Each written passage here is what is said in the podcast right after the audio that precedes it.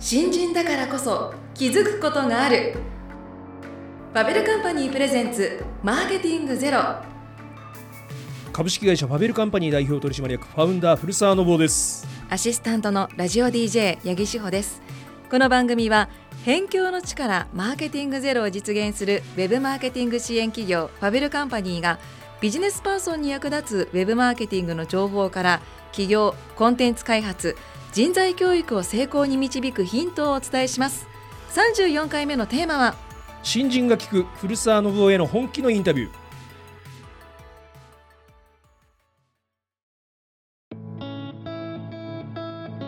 さあ今回は前回34回の続き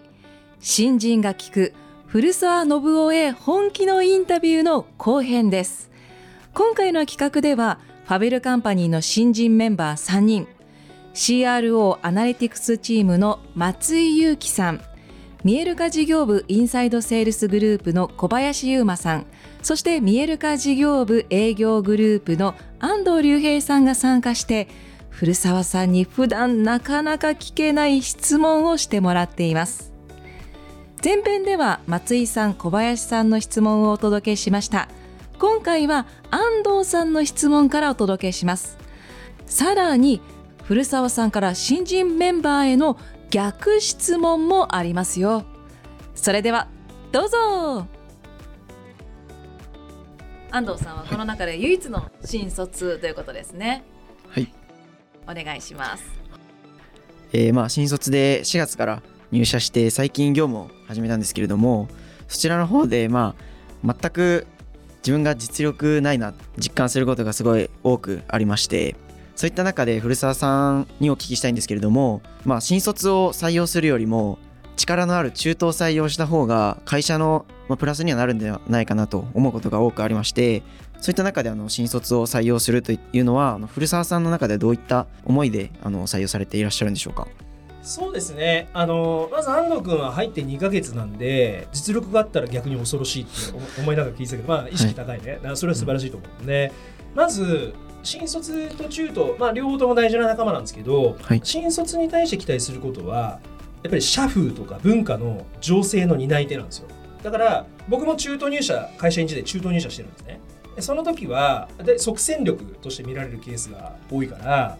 でそこに対する期待が大きいんだけど新卒の子っていうのはまずそれこそ名刺の交換の仕方電話の仕方先輩との話の仕方、まあ、そういうとこからから大体ね教わったり見て習ったりするんだろうけれどもやっぱりその会社のまっさらなキャンパスじゃないですかだから今まで一回も働いたことない人が初めて働くところがその人にとっての最初の教科書になるんですよだからその時にあファベルカンパニーってのはこういう社風でこういう価値観でこういう理念でこういう文化とか社風があるんだなっていうことをあのスッと入ってくる人たちのはずなんですね。次に自分たちが先輩になった時に、えー、次の新卒の子とか若い子にうちの会社こういう感じなんだよってことを体現してもらうっていうことで社風文化の情勢の担い手だっていうふうに考えてますね。ありがとうございます。でやっぱりその会社って何が重要かっていうと当然その数字を上げるとかスキルがある人がお客さん喜ぶこれは大事なんだけど、はい、一方でそれだけでいいんだったら別にみんなフリーランスでいいし、はい、あのもっと言うと別にその会社じゃなくてもいいじゃないですか別に。どこの会社でもいいわけだけどもあえてこのファベルカンパニーとかどこそこの会社っていうんであればやっぱ大事なのはあの絶対に真似できないものって社風とか文化なんですよ。例えば見える化 SEO のこの機能は真似できても見える化を作っている人たちのこの作り方とか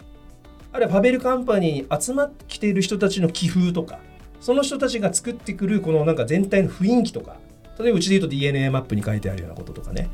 こういうのって絶対真似できないんですよ。真似できないものにほど会社の強みっていうのが宿るんで、そういうものを作っていく、やっぱり特攻隊長として新卒っていうのは期待します。安藤さんはもしかしたらなんで自分は採用されたんだろうってちょっと思ったからこの質問になったんですかね？そうですね。最近はよく感じることがあります。駅伝選手だから。そうですね。駅伝選手。え、そうですか。うん、はい。一応関西の大学なので箱根には出れず出雲駅伝と全日本大学駅伝の方には出場させていただいてます根性を買いました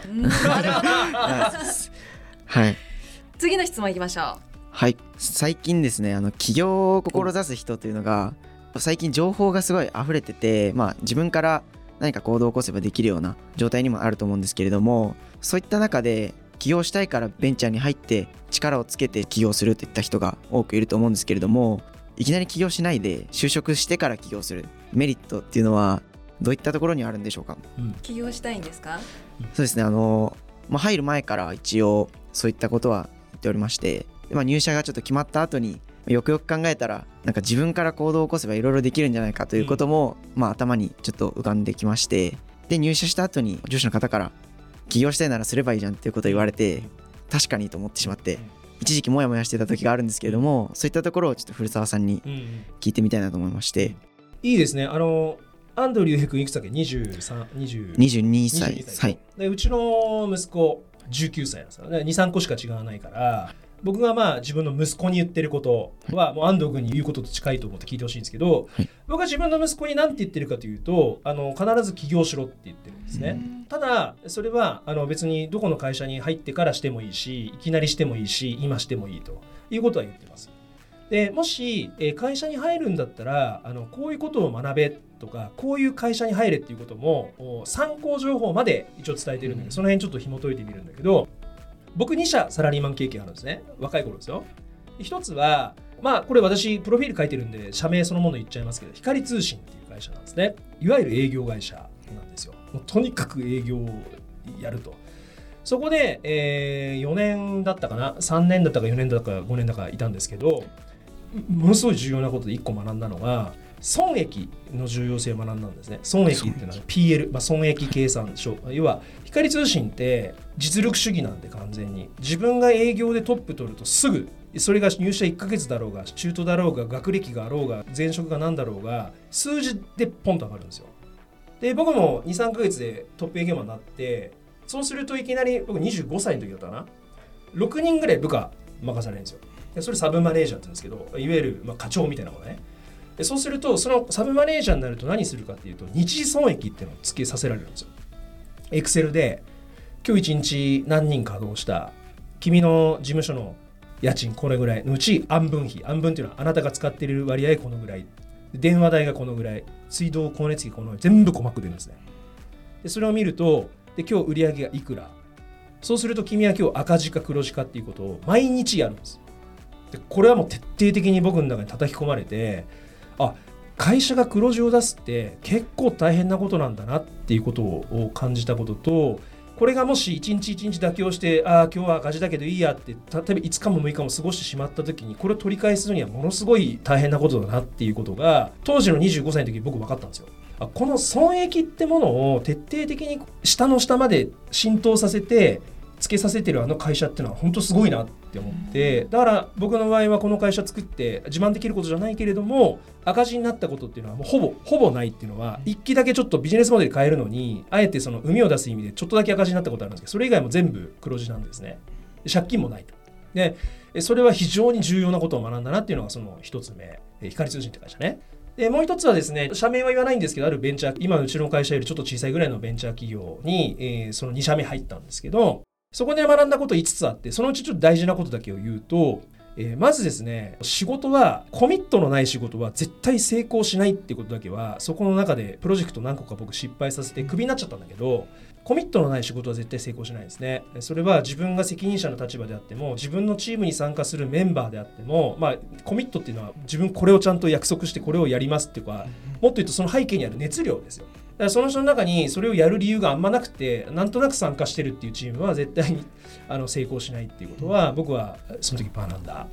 だからその自分含めて自分の仲間にどうやってそのモチベーションという言葉を使っていいかどうかわかんないけどもコミットメントを引き出せるようなリーダーになれるかっていうことはこれはあの僕は会社員時代に学んで本当に良かったなっていうこと。でもう一つは技術を持った営業会社もしくは営業のできる技術会社。これどっちも僕にとっては同じ意味なんだけどこのどっちかしかない会社がすごく多いんですよ。営業だけできますとかあの技術だけでき商品だけ作れますとか。でこのどっちかしかない会社ってなかなか難しくてどっちに比重を置いてでも作れるし売れるし売れるし作れるしどっちもいいんだけどその両方があった会社っていうのはもう最強だなっていう。それは僕が今まで観察して思っている会社の中で代表格はやっぱユニクロは最強の会社だなって思いますね。なんかそういうことを僕は2社目の会社員経験でもその会社が技術しかない会社だったんでそのことを踏まえてなんでちょっと社名出せないんだけど あの反面教師として学んだ。だから何が言いたいかというと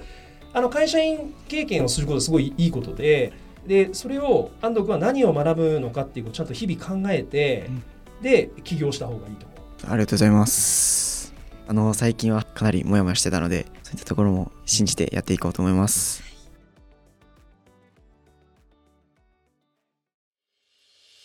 業務委託マッチングサービス見える化コネクトウェブマーケティング専門のフリーランスや副業人材をご紹介します。マーケティングの人がいないどうしていいかわからないとはおさらば業務委託マッチングサービス見える化コネクト。じゃあ最後にもう一つね質問を。はいえっと最近生成 AI が進化してきた中でまあ、AI はかなりもう戦略の部分から雑務の部分までまあなんかいろんなことができるって自分は感じていてで今は信頼がないから今人にま仕事を任せたり、まあ、企業に頼ったりといったことをしているかもしれないんですけれどもそれもま実績が出てこれば、ま AI の方が信頼できるという風潮になって AI に任せようっていう風になるかもしれないと思っていまして、うん、でファベルカンパニーというのはまさにその SEO コンサルであったりその見える化っていうのも戦略の部分からその雑務じゃないですけど業務効率化といった部分ができると思うので、まあ、そこはもう AI とバッティングというかかぶってしまう部分だと思ってるんですけれども、その中で今後ファベルカンパニーはどういった価値を提供していく企業になっていくのかということともっと言えばもう人間ってどういった価値を残せるのかといったところをあの古澤さんの考えをお伺いしたいなと思っております。はいこれ話すと1時間かかるテーマなんでギュッと縮めますから必要があれば後でまた別の話をしましょう。でえ僕はですね AI は非常にこれチャンスだなって思っていてどのぐらいチャンスかというとそうですね僕の過去経験した中で言うと僕が自分たちの年の時はインターネットがなかったんですよ。で携帯電話もないインターネットもない。だから調べ物は電話帳か図書館しかなかったっていう時代があったんですね。でそこでインターネットが生まれたことはものすごく世の中がガラッと変わった出来事だったんですよ。でその次にインターネットの次に今度検索っていうのが出てきてガラッと変わってその次にスマホが出てきてガラッと変わったつまりガラッと変わったのを3回経験してる中でそれに匹敵するぐらいの今回の AI の進化っていうのはものなんですよね。でその時を僕は思い出すんですけどやっぱりチャンスでしかなかったなってこのチャンスを全部をつかめたわけでは僕はないんですけど世の中が大きく変わる時って必ずそこに新たなるソリューションが必要だったりとかこうチャンスとか歪みって必ず出るんですね。なので、僕はあのうちの会社でまだ今日は小さいからね、AI はもうチャンスでしかないと。このチャンスどう生かすかっていうことを日々考えてるっていうところがあると。それは一つ。で、もう一個が、じゃあ例えば安藤君がね、えー、じゃあ AI がこうこなれてきたって言った時に、何でもかんでも AI に依頼するだろうかって考えてみるとどう？まあ、今はそのできない部分も多くあるなと思っていて、まあ、そこは精度の問題とかもあると思うんですけれども、精度が高ければ頼むのかな？いやそこはまだイメージできてないです、頼まないとしたら何？精度が高いけど頼まないとしたら何？頼まないとしたら、なんかスポーツとかそういう感動を与えるみたいなところとかなんかエンタメとかそう。そういうところは、まあ、人間のみたいなっていう、そう。だから今回の WBC ベースボールクラシック見た？あちょっと見てない。見てない、はい、準決勝と決勝見てほしいんだけど、はい、あじゃあ去年のワールドカップのサッカーの最後のの1ミリの奇跡みたいなの見た、あそれも見ました。見たでしょ、はい、あれを AI に期待するかねっていう。あれはもし AI 同士がなんかこうロボット作ってやってあの感動って生まれると思う？感動しないと思います、まあ、感動しないし、まあ、するとすれば相当、まあ、56世代後ぐらいなんだろうけれども、はい、絶対に AI に頼れないのはやっぱりそういうね信頼関係とか感動とか手先とかフィジカルなんですよね。だからあと関係性、うん、どんなに目の前に素晴らしい AI があってももちろんいろいろ質問するけれどもこのその AI とずっと酒飲みながら旅とかできるっていう。スマホだよ。スマホを横に置いて、はい。OKGoogle、って言ってあのずっと旅できるかっていう感覚ってあるじゃないですか人間として、はい、だからそれこと僕関係性とか情緒とか感動って言ってるんだけどそれを包括するとまだまだ僕らにできることっていっぱいあって僕らが大事にしてるのってお客さんとの現場すごい大事にしてるじゃないですか。でお客さんがいの一番に私たちに相談してくれること自体がものすごく尊くて今言ったさ信頼とか関係性があるからじゃないですか。らそこに必ず仕事が生まれるっていうことは確信してますよね。でそこは AI にとって変わるにはもう2、300年かかるだろうなっていう感じはしているっていうことを感じて。だからまあ人間においてどんな価値があるか、人間っていうのはどんな価値をもたらすのかっていうとやっぱそういうところで信頼、はい手先、フィジカル、体験、経験の共有、感動、関係性、まあ、こういうところかなっていう感じでそういうことができるブランドを見える化がそういうブランドになっていくっていうことがファベルカンパニーおよび見える化がなっていくってことが僕たちがこれから楽しく生きていくコツだなっていうふうに思いますよね。なるほどありがとうございます、最後に古澤さんからも皆さんに質問があはいるということですね。えっとですね、ここで答えが出るような問題じゃないと思うんだけど、もしよかったら、ポッドキャストでね、えっと、26回目の創発と意図のお話と、31回目のお人生を変える方法は3つっていう回があるんですけど、後でちょっと聞いてほしいんですよ。えーそこに付随するんですけど、まず、ファベルカンパニーの、えーコアコンピタン、コアコンピタンスっていうのは、えー他が真似できない強みのこと、コアコンピタンスってかっこつけて言うんだけど、ファベルカンパニーのコアコンピタンスって何だと思う？そうですね。やっぱり職人っていうワードはうん。すごく僕の中では刺さっていますね、横でこれ知見の領域を広げてる方っていっぱいお会いしたことあったんですけど、うんここまで縦に深くうん。知見を積まれてる方が多くいる会社っていうのは、あまり見たことがなかったので、うんそこは一つあります、はい、ありがとうございます。他どうですか？なんか自分が新卒で入って一番思ったのはその価値観が一つじゃないというかうんいろいろあるところが一つに集まってるっていうのがうんうんすごいなんかあこんなところあるんだと思って、っなるほど。ていうのもなんかあの役員の方とかもすごい逆算思考で実力主義みたいな形の人もいますし、うん。あとは積み上げ型の目の前のことをどんどん寄っていけばいいよみたいな感じの方もいますし、うん全然違う価値観だけれどもそれが合わさってるっていったところがうん。なんかそのファベルカンパニーならではなのかなうと思ってん、思ってました。面白いですね。はい、ありがとうございます。まあ私の方は2社目なので、まあ、前職と比べるとっていうところで言うと、横のつながりうんっていうところはなんか強いなっていうところと、横っていうのはこの会社の中の。あそうですね。ああ、なるほど。強いなっていうのと、まあ、安藤君の意見にちょっと近いなと思うんですけど、うん。上の上司の方であったりだとかが下の方にどうするって聞いたりだとか、うん。まあ、下から質問しやすかったりだとかも含めて、うんなんかつ人と人のつながりがうん。非常に密だなっていうふうに、うん。そこがやっぱり強いなって感じます。ありがとうございます。まあ今みんなが言ってくれたことってどれも正解なんだけどまだちょっと深掘り度はすごく浅いんですね。例えばじゃあ職人って言った時にじゃあその人辞めたらどうするの？って話じゃないですか。A さんと B さん辞めたら職人いなくなったって言ったらそれ強みじゃなくなるじゃないですか。そうするともうちょっと抽象化すると何だろなんですか職人のこう知をううん。そのツールに落とし込んでるところとかはすごく強みかなと思います、ああいいね。さらにそれを他の人が真似することもできなくないじゃないですか。そうしたらどう？困りましたね。すいません困るでしょ？質問。うん、こういうふうに問答していってほしいですもっ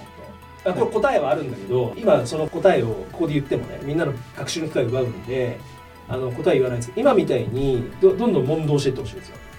そうすると本当にその玉ねぎの皮を剥いて剥いて剥いて外側を剥いて残るさ最後のシーンって何なのかっていうところが出てくるんですよ。それをねやってほしいっていうことを思うんだよね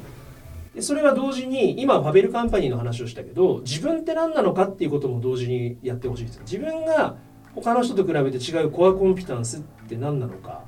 っていうことを同じように皮を剥いでいくと見えてくるものが出てくるんですね。そうするとさまつな迷いってだいぶなくなってくるんですよ。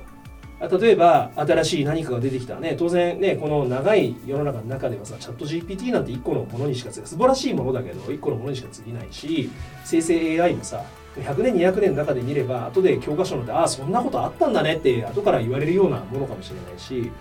だからそういうことで言うとさまつなことが気にならなくなる。本当の自分の強さ自分の強み自分の得意性っていうものを理解できるようになると。それはもうひたすら自分に問答するっていう今みたいな感じで問答していくとそこにたどり着くことがまあ数年かかると思うけど。そうすると前がなくなった人間って強いよね。目的がもう明確になるんで人生の。そうするともう爽やかに生きていける。ね、うん、なんでちょっと今ね答えを僕は言ってないので え何なんだろうって言って帰る感じになるけどぜひ仲間ともそういう話してみてほしいんですよ。この会社の強みって何だと思うみたいな。俺の強みって何だと思うお前から見て。みたいなことをお互いにやり合う。人間って面白いですよ。最後にこう一つ課題が 古澤さんからね、与えられましたけれども今回、まあ、初めてのね新人さんからのインタビュー企画ということですが、はい。皆さん今日こう古澤さんに直接質問ね回答していただいていかがでしたか？松井さんからいいですか？自分の考えてることってやっぱどうしても狭くなっちゃうんですよね。人のし会話をしないと、うん。でまた自分の周りの人もやっぱり価値観が近しい人とどうしても会話してる傾向あるので、あまり考えが広がらないんですよ、うん。なんで今回のような機会いただいてこう古澤さんと会話させていただく中であそういう捉え方あるんだっていうところはすごく感じましたし、やっぱこういった機会を自分でも作っていかなきゃいけないなっていうのはすごい思いました。あ素晴らしいです。りがとうございます。小林さん。やっぱりまあ普段自分の見えてる世界といいますか、まあ、自分の最近は目の前のことでしか考えてなくてもうちょっと遠い先のことを考えていく必要がある。またそのまあ自分をもっと深掘ることでそれが見えてくる。っていうところをちょっと気づけたかなと思うので、まあ、ぜひちょっとまあ人と会話するっていうことをもっと増やしていきたいなっていうふうに思いました。ありがとうございます。あの視点が違うなっていうか視座が違うなって思いまして自分が見てるものよりももっと先を見てるみたいなことを感じたので自分も早くいろんなことを経験して、まあ、自分を見つめ直して、まあ、そういった目線を持てるようにこれからも頑張っていきたいなと思いました。爽やかな答えですね。ありがとうございます、さあ皆さん入社1年目ということでそうですね。まだまだこうファベルカンパニーについて学び中だと思うんですよね。まあ、そんな中でこういろいろな質問が飛びましたけれども直接お話ししてみていかがでしたか？そうですね。あのなんか私が20代の頃とか30代の初めに思ってたこととやっぱりそんなに変わんないんで、今の皆さんは正常だなっていうことをうん。思ってるっていうこととやっぱりこうさっきの視座とか視点とかっていう話出たけどこれをこうたまに強制的に変えてあげる仕組みを自分の中に持つにはやっぱり年が離れた人とあえてランチをするとかね話をするっていうことがすごい重要であの今みたいな機会は会社から提供されたけどもそうじゃなくて自分からあそういう機会をうちの人たちってねあの人付き合いいい人多いから、うんね、あのランチとか夜飯の焼肉とかたかって、うん、お金も出してもらって話ももらうっていうのがいいんじゃないですかねと思いました。はい、あのご飯積極的に誘いましょう。はい、ということでマーケティングゼロでは取り上げてほしいテーマや古澤さんへの質問を募集しています。また感想やご意見もお待ちしています。概要欄のリンクからお送りください。ファベルカンパニープレゼンツマーケティングゼロ